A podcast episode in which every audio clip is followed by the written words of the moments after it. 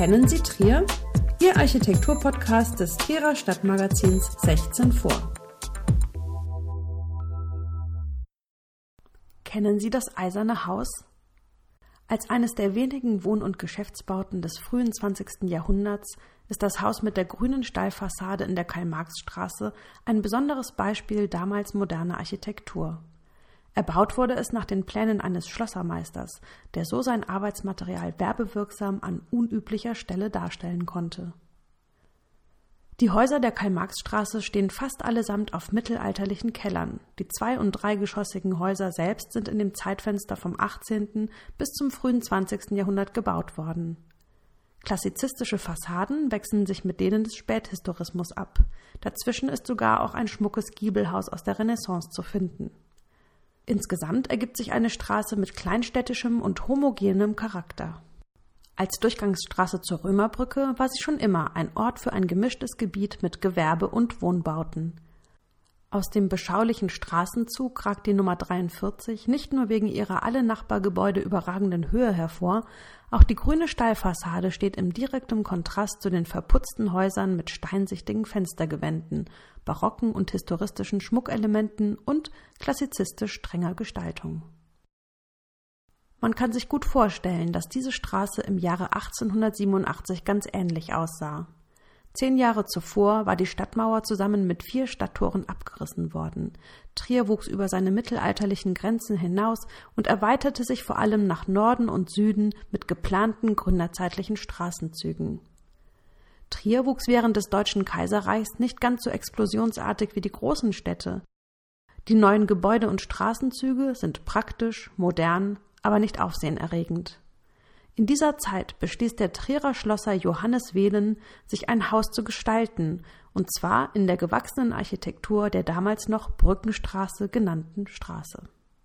Der mit dem Werkstoff Eisen arbeitende Handwerker war womöglich von dem innovativen Bau wie dem Kristallpalast von Joseph Paxton inspiriert, der 1851 für die Londoner Weltausstellung ganz aus vorgefertigten Gittern aus Gusseisen und Glassegmenten errichtet wurde. Gusseisen als neoklassizistisches Dekorations- und Verkleidungsmaterial für Fassaden wurde bereits seit Jahren in New York und vor allem in Glasgow getestet, jedoch mit wenig Erfolg. Das Material rostete und hielt aufgrund seiner Weichheit auch entfernte Brände nicht aus. Der berühmte Kristallpalast wurde 1936 Opfer des Feuers.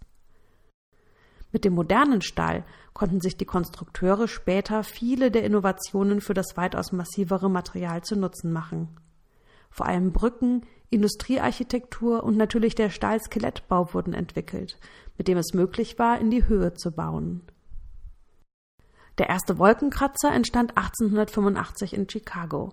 Ab 1887 errichtete Gustave Eiffel den nach ihm benannten Pariser Turm, nachdem er sich als Stahlkonstrukteur für Brücken, Viadukte und Bahnhöfe international einen Namen gemacht hat. Und ganz in der Nähe im rheinland-pfälzischen Benndorf entstand mit der Seiner Hütte bereits 1830 eine Industriehalle aus vorgefertigten Eisengussteilen, die bis heute ein Meisterwerk des Industriebaus darstellt. 1890 also baute sich Johannes Wehlen in Trier ein bestehendes Haus so um, dass er eine gusseiserne Fassade aus vorgefertigten Teilen zur Straßenfront anbringen konnte.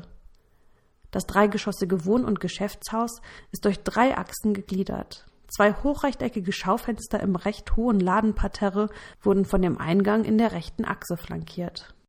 Heute ist das Fenster zu einem düsteren Lokal zentriert und von zwei Eingängen umfasst. Der linke führt in das ehemalige Lokal, der rechte in die zwei Obergeschosse. Ursprünglich muss man sich das Haus von Wählen wohl eher schlicht, nur durch die riesigen Fensterflächen und Oberlichter gegliedert vorstellen. Imposante Krönung war auch schon zur Entstehungszeit die Dachterrasse, die mit einem auffälligen Ziergitter abschließt. Die beiden Balkone der ersten und zweiten Etage sind laut Denkmaltopographie wahrscheinlich erst um 1900 unter der Mithilfe des Bauunternehmers August Herresthal hinzugefügt worden.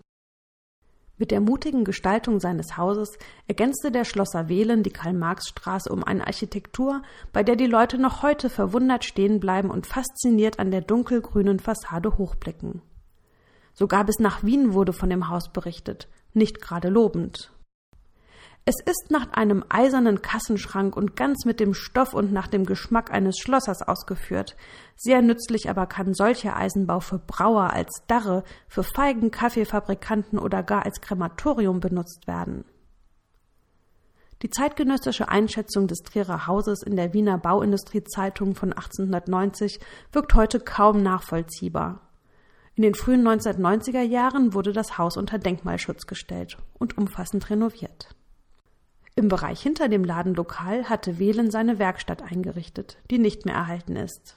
Das Haus erstreckt sich heute mit der Gaststätte bis zur Bollbergstraße, wo im Parterre des Neubaus ein zeitgenössisches Eisentor mit den bis auf die Farbe entsprechenden Blüten und Rankenmotiven eingebaut wurde, die auch die Dachterrasse schmücken.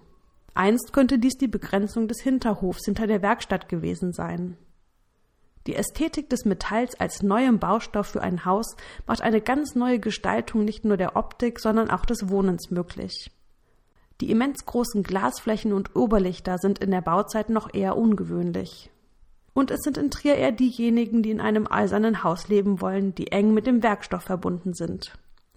Erst 1904 entsteht in Trier ein zweites Haus mit Stahlfassade, errichtet für einen Eisenwarenhändler in der Neustraße. Alle Architekturgeschichten zum Hören finden Sie unter www.architektur-podcast.de.